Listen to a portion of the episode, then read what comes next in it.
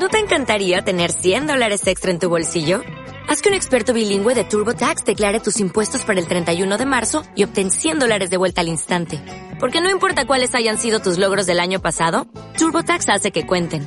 Obtén 100 dólares de vuelta y tus impuestos con 100% de precisión. Solo con Intuit TurboTax. Debes declarar para el 31 de marzo. Crédito solo aplicable al costo de la presentación federal con TurboTax Full Service. Oferta sujeta a cambios o cancelación en cualquier momento. Mateo capítulo 15 versículos 21 al 28. Saliendo Jesús de allí, se fue a la región de Tiro y de Sidón. Y aquí una mujer cananea que había salido de aquella región clamaba diciéndole, Señor, hijo de David, ten misericordia de mí, mi hija es gravemente atormentada por un demonio.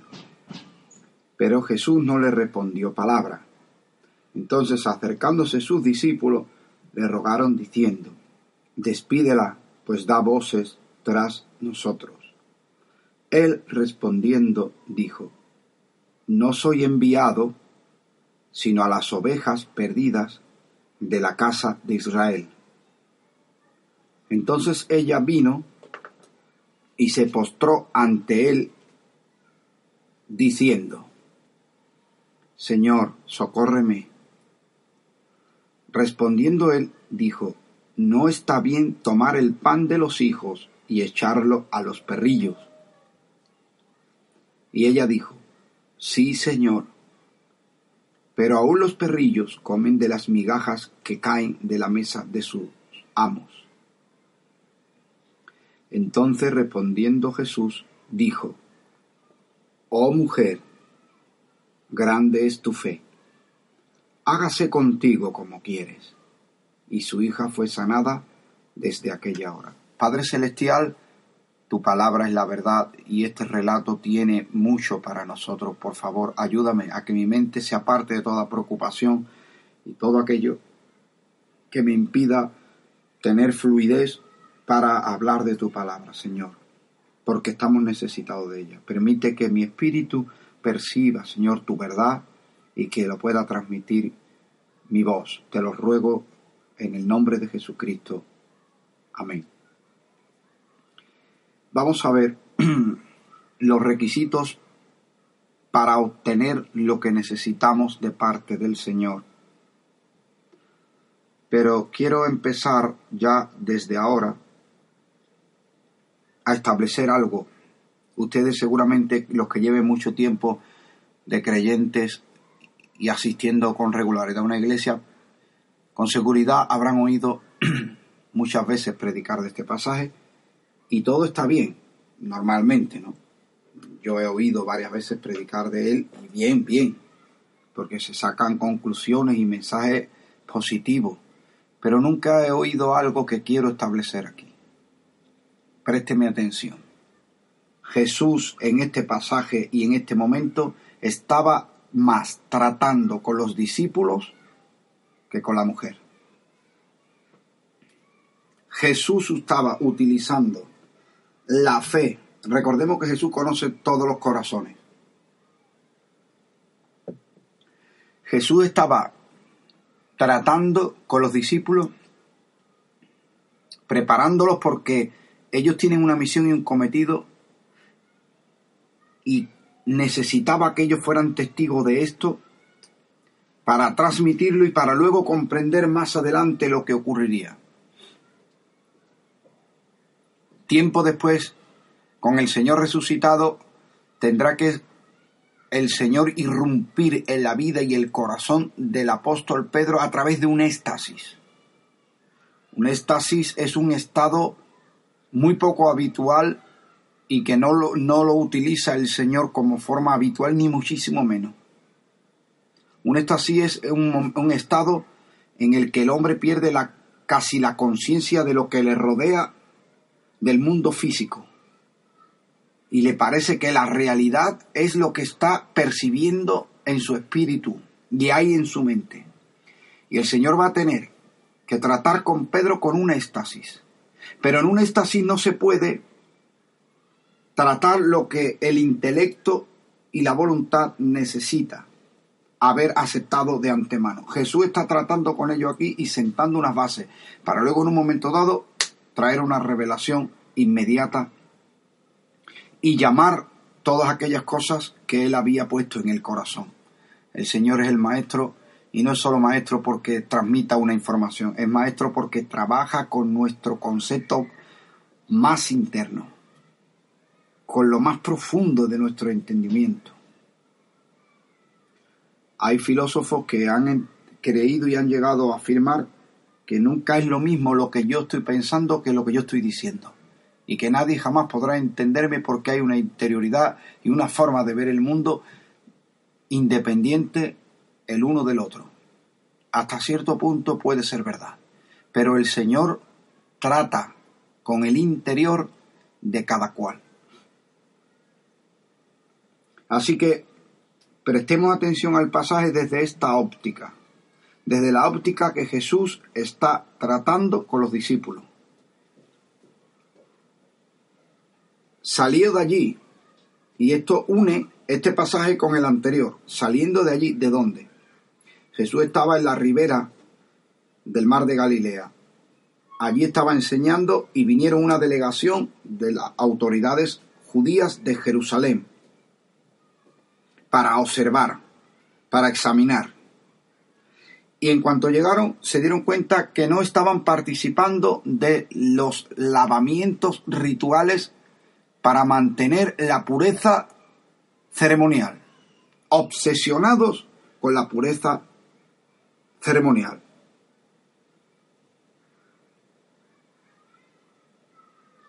Jesús les muestra, no, lo que contamina al hombre no es que coma, ni deje de comer, ni toque, ni haya tocado.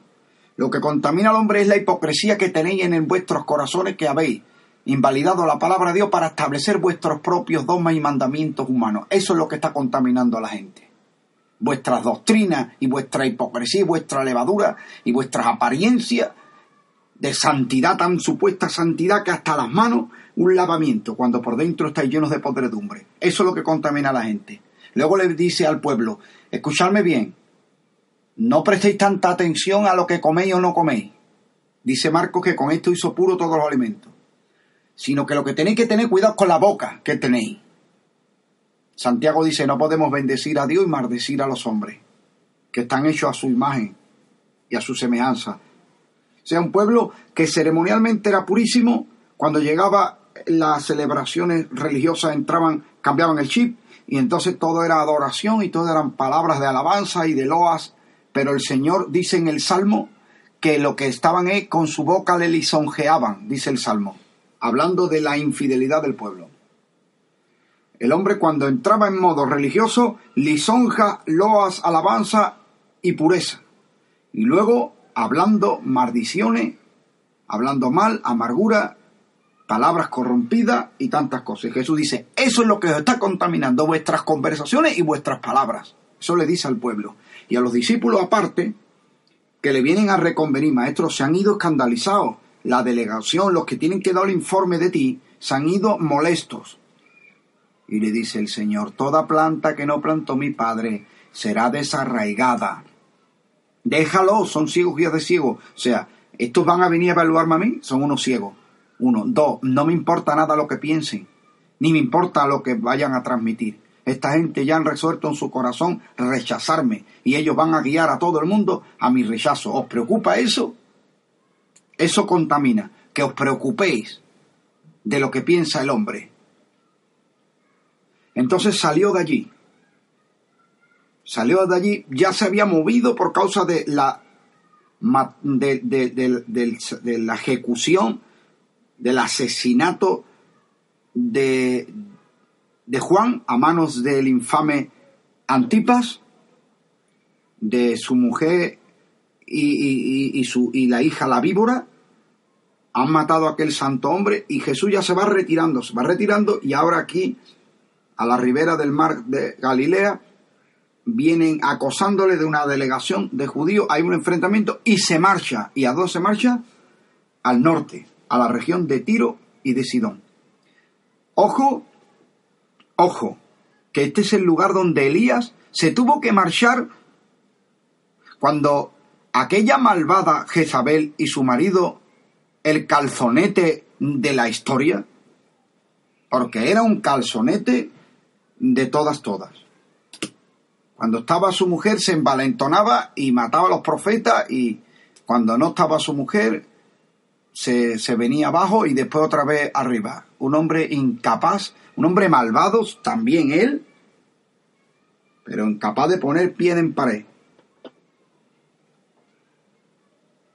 Y allí, huyendo de esta gente y de un pueblo que escalaudicaba entre dos pensamientos, y llega una sequía terrible, Elías cierra los cielos, dice no va a llover hasta que yo lo diga. Como disciplina a un pueblo que practicaba el culto a la fertilidad y a Dios le daba la espalda. Y dice Dios, a través de Elías, pues ahora no va a llover hasta que lo diga el profeta de Dios. Entonces le echan las culpas a Elías que ha maldecido al pueblo y que Elías trastorna. Y Elías le tiene que decir, no, yo no trastorno, tú trastornas. Y la casa de tu padre con vuestros pecados y con vuestros ídolos. Vos sois vosotros los que habéis obligado a Dios a cerrar el cielo, no yo que he hecho una oración. Elías huyendo de esta persecución, de esta apostasía y de este pueblo que se complacía con el culto a la fertilidad, porque claro, irse a los montes a comer barbacoa y a estar con las sacerdotisas, porque aquel culto era una cosa horrible. Las sacerdotisas se ofrecían a los hombres para que, teniendo mm, cópula, motivaran, motivaran a, a, las dioses de la naturaleza a tener cópula y traer fertilidad. Claro, eso le gusta a, la carne y le gusta al, vicio y, y, venían los padres y participaba el padre y el hijo. Como bien dice le Dios le dice al profeta, pero no lo ve que se llega el padre y se llega al hijo a la mujer, porque iban por turno. Una cosa terrible. Claro, esto gusta más que servir al Dios de la santidad. Pero el Dios de la santidad es el único Dios verdadero y cerró los cielos. Y Elías huyendo de este pueblo que se complacía en esta basura, y Elías huyendo de este rey calzonete y de su mujer inicua, pagana, malvada, víbora venenosa, se va a Sidón, Sarepta de Sidón, al mismo sitio. Y allí él alivia y mantiene la vida a una viuda y su hijo, mientras las viudas de Israel padecían de hambre y de escasez y muchos murieron de hambre. Ojo, ojo. Y que Jesús viene a referir este, este pasaje. Muchas viudas había en tiempo de Elías en Israel y no fue ninguna aliviada, sino una gentil pagana extranjera, de Sarepta de Sidón, fenicios, sirios. A esta mujer se le llama también Sirofenicia porque estas eran dos regiones contiguas, Fenicia y Siria, por la costa y por el interior al norte de Israel. Jesús sale de allí y se va a esta región. Quiere tratar con ellos y les van a dar la lesión de su vida y la nuestra. Porque el pueblo de Israel se ha tenido por la nación elegida, escogida, y en cierta manera lo son. Pero el ser elegido no es que ya está trazado un destino y ese destino se va a dar como quiera. Dios le mostró a Jeremías en la casa del alfarero que si la vasija se le deshace las manos, él hace otro diseño.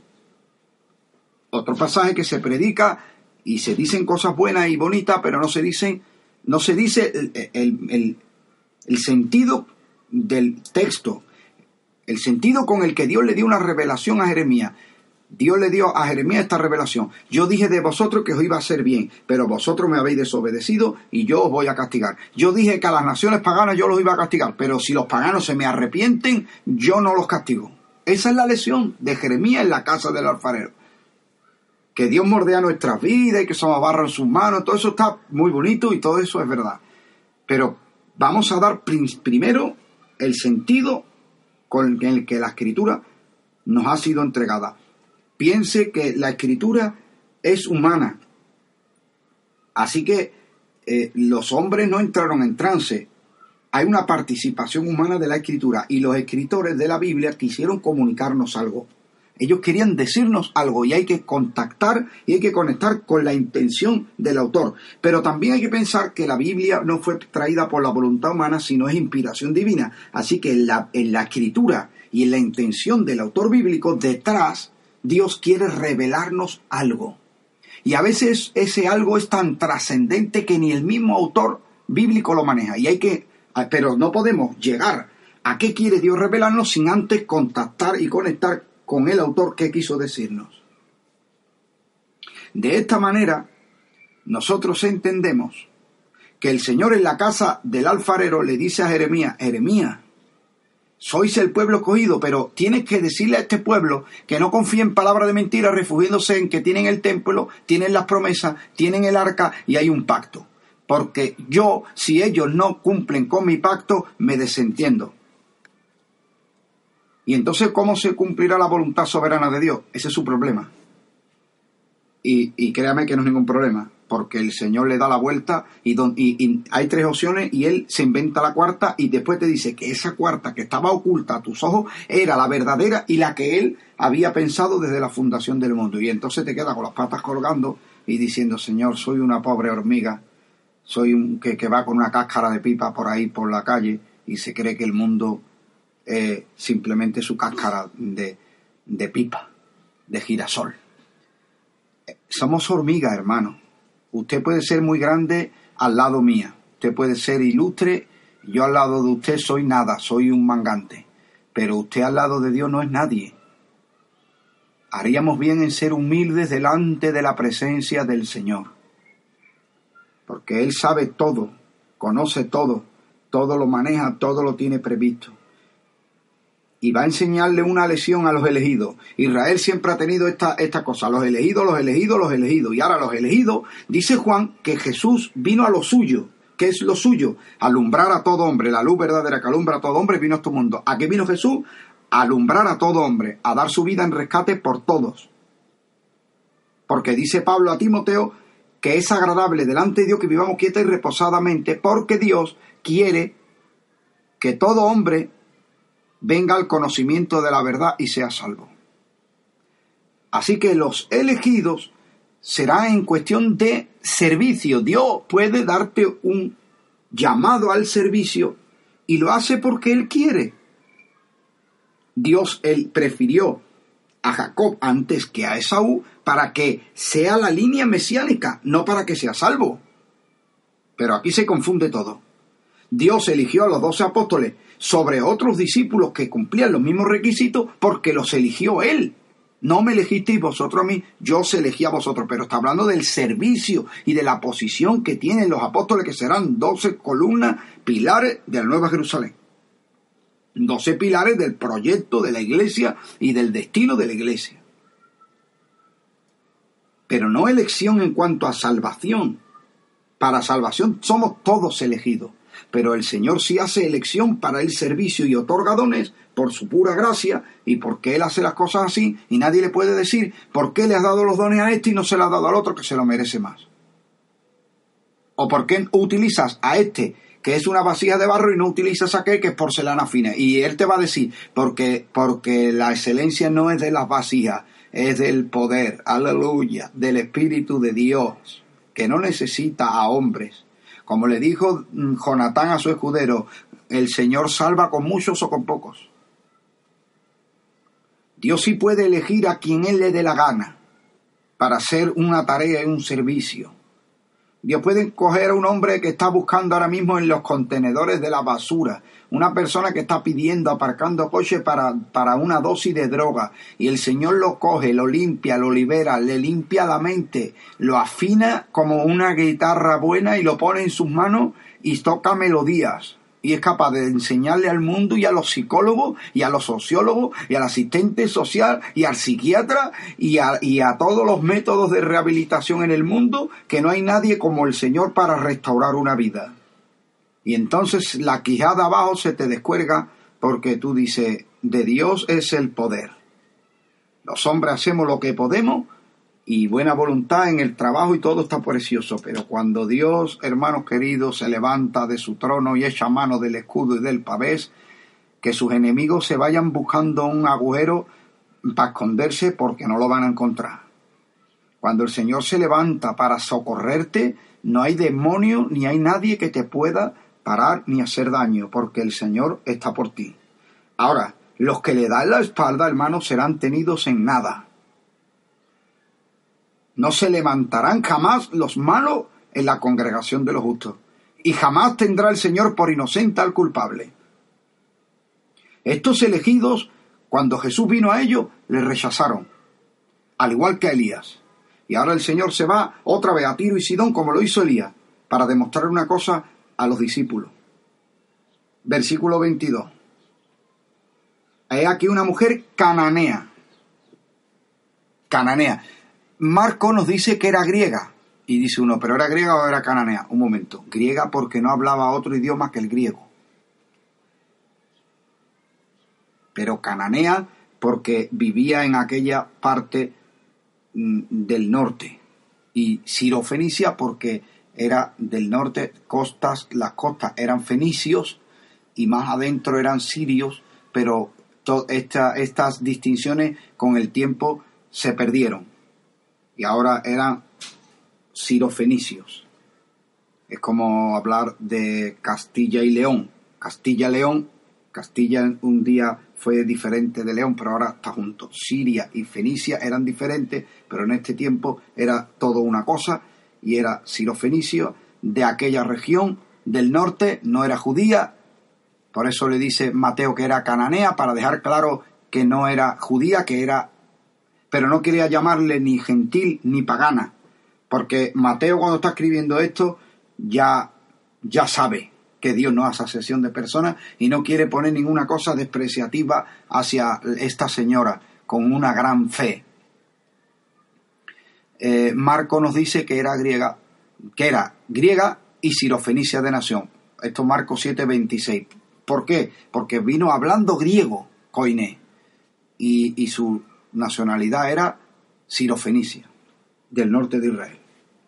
Bien, quiere decir que si la mujer hablaba, hablaba griego, jamás había oído, jamás había oído la palabra en hebreo, no la había leído, no conocía la escritura, no era prosélita, hay una diferencia, eh, hay una similitud entre el centurión romano que aparece en Mateo 8 y Lucas 7, un poquito antes de esta mujer, en el capítulo de, de o sea, no, perdón, porque estoy en Marco ahora, en Lucas, Lucas capítulo 7 y en Mateo 8 se habla de un centurión.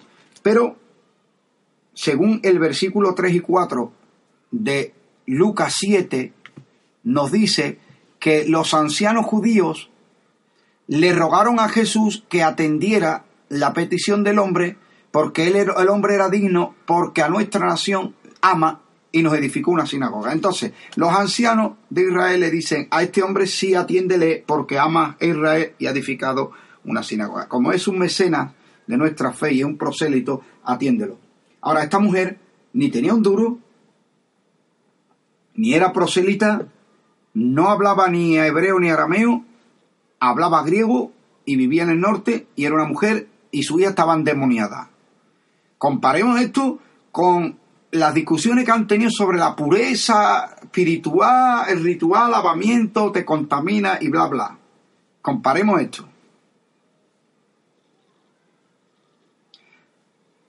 Ahora, esa mujer tenía una fe inquebrantable.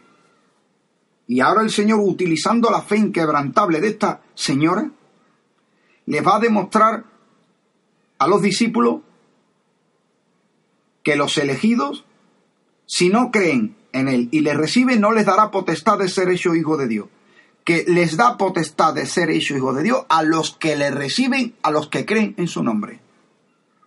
Punto. Si los elegidos le dan la espalda, entonces no entrarán. Y ahora va a mostrar hasta qué punto llega la fe verdadera. Porque ellos han dicho, se han ido, Señor, se han ido molestos. ¿Se han ido molestos? Son unos ciegos. Esta gente no ven. Y sin embargo, esta señora, que no tiene formación judía, tiene, sin tener conocimiento de la teología, sale y le clama diciendo, Señor Hijo de David. Es un contraste en Marco, porque en Marco dice, capítulo 7, versículo 24, y se levantó de allí, se fue a la región de Tiro y Sidón, y entrando en una casa no quiso que nadie lo supiese, pero no pudo esconderse, porque una mujer cananea vino él. Entonces, él se va de allí y les dice, vámonos para Tiro y Sidón, salen de, de Israel. Se meten en una casa y le dice a los discípulos que nadie no sepa que estamos aquí. Pero él sabe todo lo que va a pasar. Una mujer se ha enterado. Jesús, el que está haciendo milagros por toda la región del lago de Galilea, entre los judíos galileos, el que hace maravillas, ha llegado a nuestra tierra. Y esta señora se ha enterado. Y sale corriendo. Y empieza a pegar voces. Se van y ella sigue detrás del camino pegando voces y diciéndole, Hijo de David, hijo de David. Vamos a ver, David, Dios hizo un pacto con David y le dijo, de, de tus descendientes vendrá uno que gobernará para siempre. Los judíos no creen y tienen muchas pegas porque no respetan las tradiciones y porque para allá y para acá. Y aquí viene una señora que, no, que es una mujer, por lo cual no puede estar circuncidada. Es una mujer, es, habla griego, es sirofenicia, pagana, y la condición espiritual de su casa es que su hija está poseída. Así que, más lejos de la pureza, imposible, imposible. Pero que es la fe en el Hijo de Dios la que nos hace acepto y la que nos lo da todo. Que es por la fe, no por la pureza. Yo reto a todos los que predican la santidad, y hay que vivir en santidad, ojo, ojo. Los mandamientos de Dios revelan su carácter y a Él no le gusta que andemos por ahí haciendo el mal ni haciendo cosas feas. Hay que vivir en santidad y hay que vivir en rectitud. Pero no es eso, no es las obras. Ya se lo dijo Pablo a los Gálatas, ¿recibiste el Espíritu por las obras o por oír la palabra con fe? Amados hermanos, por favor, la fe es el origen por nuestra fe hablamos y obramos y persistimos. Que estos señores se van a escandalizar por la pureza o impureza ceremonial, por quebrantar las tradiciones, y por eso no me van a reconocer. Os voy a mostrar que estos son unos ciegos y os voy a mostrar que hasta los ciegos en medio de la oscuridad pueden ver mi luz. Vámonos para Tiro y Sidón. Vámonos para Tiro y Sidón, no hagamos anuncios, ni digamos que estoy aquí, ni alardes ninguno. Vamos con condenarnos.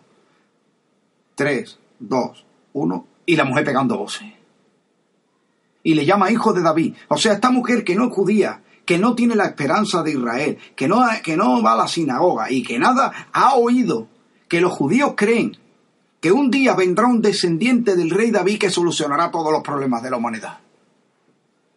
Bueno, ellos pensaban que solucionaría los problemas de Israel, de los elegidos nada más. Los que no son elegidos, que le den morcilla. Así piensan muchos evangélicos hoy, ¿eh? Nada más lejos de la realidad. Todo el que clama y busca al Señor le encuentra. De eso se trata. Ya les dijo, buscadme y viviréis. A través del profeta Amós. No solo no le buscaban, sino que vino la luz a ellos y ellos amaron más las tinieblas.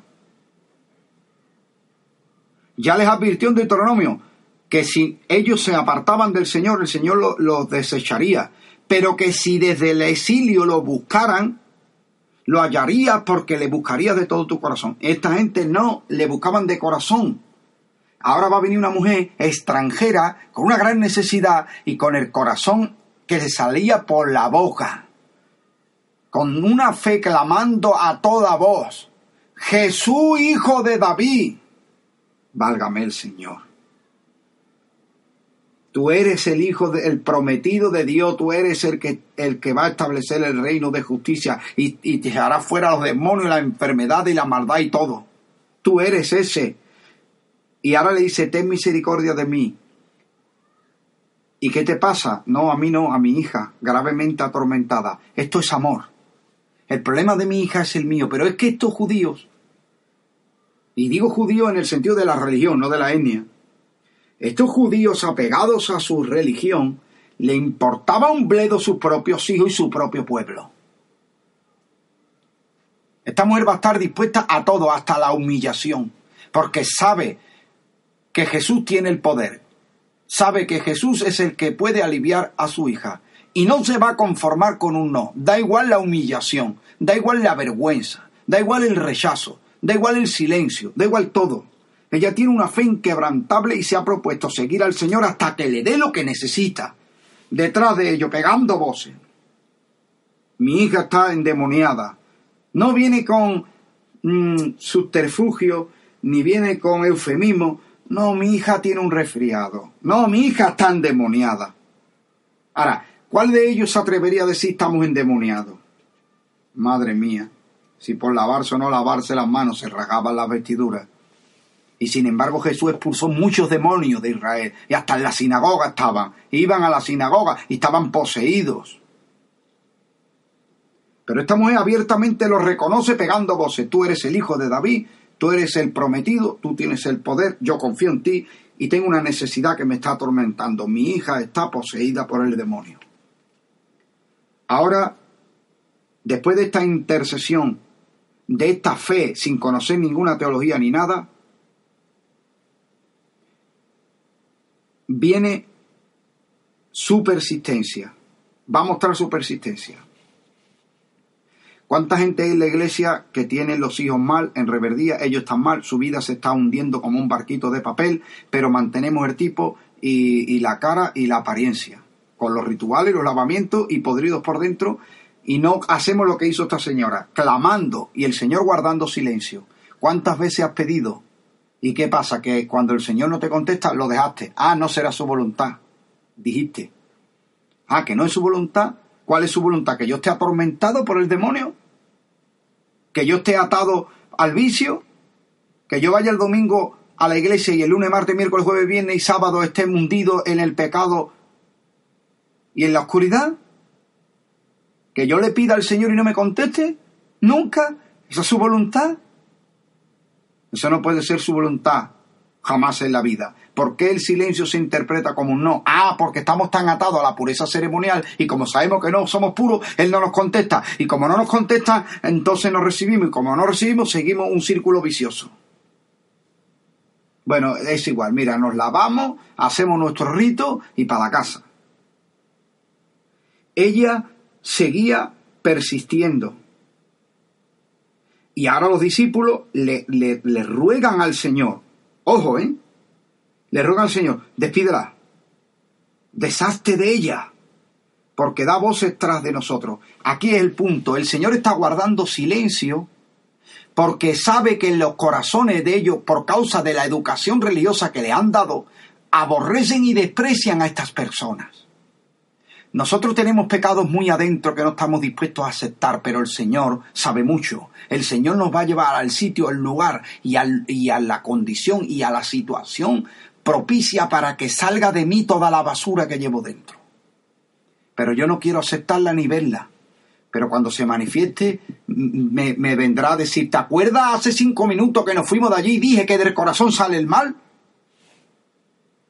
Tenéis el corazón lleno de desprecio a las personas que yo amo. No compadecéis de nadie. Y, especialmente los discípulos no son así, pero hay que arrancarle la herencia que tienen y los dogmas y los esquemas mentales, porque han unido cosas a Dios que no son de Dios. Piensan que Dios es como ellos y como sus líderes religiosos. Como el Señor guardaba silencio, este silencio no disuadió a una mujer con una gran fe. Por eso la está utilizando a ella, porque sabe hasta dónde llega. Pero él también sabe que es cuestión de tiempo que salte en ellos el prejuicio y el desprecio hacia los no elegidos. Y ellos les ruegan, ya están incómodos, tienen miedo. Claro, eh, unos judíos allí que despreciaban a aquellos paganos en el territorio de ellos, unos hombres desprotegidos y esa mujer pegando voces, esto era una situación comprometida también. Y él responde, versículo 24, cuidado, ¿eh? Por eso digo y aseguro que el Señor está tratando más con ellos que con ella. Porque él respondiendo, ¿a quién le respondió? Le respondió a ellos y sin embargo las palabras son dirigidas a la mujer. Cuidado que Dios está tratando contigo a través de tus hijos, que Dios está tratando contigo a través de tu pastor. Cuidado pastor que Dios puede estar tratando contigo a través de tus ovejas. Cuidado elegido que Dios puede estar tratando contigo a través de los paganos. Cuidado que Dios la sabe todo. A él no se le escapa una y prende a los sabios la astucia de ellos, dice la escritura. Él respondiendo, respondiendo a quién? A aquellos que decían, despídela. ¿Vale? como respuesta, pero es pero lo que quiere tratar con ellos. Él respondiendo le dice a la mujer: No soy enviado sino a las ovejas perdidas de la casa de Israel. Está diciendo lo que ellos esperan oír. Cuidado cuando el Señor nos dice lo que queremos oír. Pero de todo esto lo que trata es que salga, igual que Balán, que se la tenía de profeta y era un codicioso. Y todos los hombres que caen por el lucro que se desvían por el lucro, dice la escritura que se van por el camino de, de Balaam. Bien, les dice a la mujer lo que ellos esperan que Jesús y un judío y un rabí le diga a la mujer. No soy enviado sino a las ovejas perdidas de la casa de Israel. La respuesta de ella, postrándose, esto es lo que tenían que haber hecho los delegados de, Judá. Postrarse ante él y decir, maestro, perdona, si a ti te responde Dios, tú tienes estos milagros, tú eres el Hijo de Dios, tú, has venido tú eres la luz verdadera y has venido a alumbrarnos. ¿Qué, ¿Qué estamos mal? No, ellos no. Ellos se escandalizaron, se fueron enfadados y los discípulos preocupados porque aquellos ciegos se habían molestado. No, no soy enviado sino a la oveja perdida de la casa de Israel. Este es este es el dogma, este es la premisa, este es el concepto que tienen ellos como judíos porque así les han enseñado desde chiquititos, somos el pueblo elegido. Y la mujer, ¿cómo responde? Postrada ante él diciendo, Señor, primero le dice Señor, tú tienes la autoridad. Señor es, tú no eres solo de Israel, tú eres el Señor de toda la tierra. Todas las almas son tuyas y nosotros somos tuyos. Socórreme. Respondiendo él, ahora sí se dirige a ella. No está bien tomar el pan de los hijos y echarlo a los perrillos. Todo esto está haciendo que salga de ellos eh, todo esto. Y ella dice, sí señor, pero aún los perrillos comen de la migaja que caen de la mesa de sus amos. ¿Qué le está diciendo? Porque el no llamarle perra directamente, sino perrillos, yo veo ternura ahí ya. Pero él sabe que la fe de la mujer es inquebrantable ni en que la insulte. ¿Cómo me gustaría tener la fe de esta señora? Aunque no sepa la O con un canuto de la Biblia, aunque no sea rabino, aunque no sea hombre, aunque no tenga ministerio. Yo le cambio al Señor, y lo estoy diciendo públicamente, le cambio al Señor todos los dones que me haya dado por tener este corazón, esta humildad y esta fe inquebrantable. Esta mujer me avergüenza a mí, que soy predicador de la escritura y pastor. A esta mujer a mí me da un reborcón. Porque esta mujer tiene una fe, una devoción ante el Señor tan grande, una humildad y, y una sencillez que me parece a mí que en los restos de mi vida yo alcanzaré. Pero bueno, puedo crecer y tengo la esperanza de mejorar. Por lo menos lo veo, cosa que otros ni lo ven. Le dice ella, sí señor, los perros son perros, no tienen la dignidad ni el lugar de los hijos, pero también los perros comen, porque la gente se apiadan de sus perrillos y le dan aunque sea la sobra. Bendito sea el Señor. Y el Señor le responde, oh mujer, grande es tu fe grande es tu fe. Y ahora le dice, hágase contigo como quieres. Lo que tú quieras se hará, porque tú lo crees. Y su hija fue sanada desde aquella hora. Esta mujer su fe era tan grande que trascendía del tiempo y el espacio. No estaba la niña allí, pero ella sabía que el Señor tenía toda la autoridad. Cómo Jesús guardó silencio esperando que se exteriorizara en ellos todo este desprecio. Despídela, échala. Y él les dijo a ella lo que ellos querían oír, pero les mostró cómo aquellos se escandalizaron por nada y estos se sintieron mal porque se escandalizaron los mandamases. Y a esta mujer la trata como a un perro, la desprecia, le guarda silencio, pero su fe ante el Señor es inquebrantable. Esta señora se sobrepuso al silencio divino. Esta señora se sobrepuso a la oposición de los discípulos y al rechazo y a, escuchar palabras que ella no era digna, ni siquiera al nivel de una persona, sino al nivel de un perro. Ella creía tanto en el poder de Cristo y en la compasión de Cristo que le dijo, una persona compasiva se compadece aunque sea de los perros. ¿Qué es una gran fe? Pues es lo que esta mujer mostró, un clamor desesperado en su necesidad, una persistencia que no abandona, un espíritu que adora a los pies del Señor, y una humildad que se rinda al Señor aunque te llame lo que te llame y por esa fe recibirás lo que has pedido y lo que necesitas. ¿Cuál es el concepto de los elegidos y de las religiones verdaderas? Piensan que Dios no obrará ningún milagro en nadie si primero no es de nuestra secta. Pero Jesús le demostró que Él se compadece y atiende a los que en Él creen con fe. Gracias, Señor, por mostrarnos estas verdades, que tú no haces asesión de personas y que todos los que crean en ti serán aliviados y salvados, como lo fue esta mujer y su hija. Ayúdanos a tener la fe, la persistencia y la humildad de ella, y ya luego que tengamos conocimiento y ministerio y todas esas cosas. Pero por favor te ruego que mi corazón arda en devoción y en respeto y reverencia a tus pies como esta señora y, y reconociéndote a ti y, reconociendo mi indignidad, tú, pero también conociendo tu misericordia y tu compasión. Ayúdame, por favor. Dame una pizca de la fe que esta señora tenía, yo te lo ruego, en el nombre de Jesucristo. Amén.